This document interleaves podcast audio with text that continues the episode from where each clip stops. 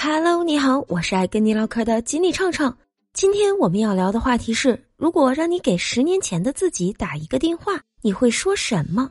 哎呀妈呀，十年前啊，三十多岁的我真的很难想象，十年前那会儿我是二十多岁呀。而且最让人不敢相信的是，十年前是二零一二年，不是二零零二年，也不是一九九二年呢。十年前那会儿，我研究生还没毕业呢，还在上学呢。要是能给十年前的自己打个电话，那我就特别想跟那个时候的我自己个儿说：“喂，哎，我是十年后的你呀。那个，我给你打这一通电话真挺不容易的呀。所以我现在跟你说的话呀，你一定要好好听，都给我记住了。那啥，我这么不容易，你看能不能先给我充二百块钱话费？啊，我这么说你可能会觉得我是骗子哈。”但是以你自己对你自己的了解，你想想，你应该能够理解，这就是你的性格吧？也就是你能够干出这种事儿来呀？啊，也就是我也能干出这种事儿来。哎，行了，这话费充完了，咱俩也该说说正事儿了。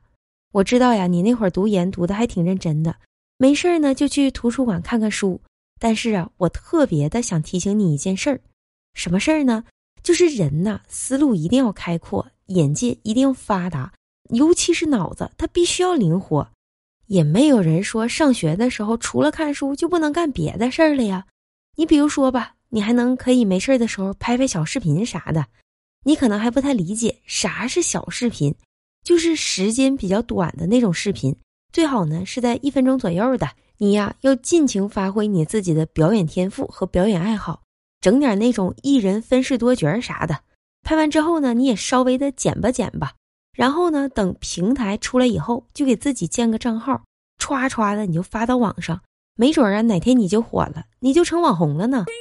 除了拍小视频之外呢，你还可以整点别的，开个网店啥的，卖点化妆品呐，或者是卖点衣服，哪怕是卖袜子也行啊。反正啊，就是得坚持卖。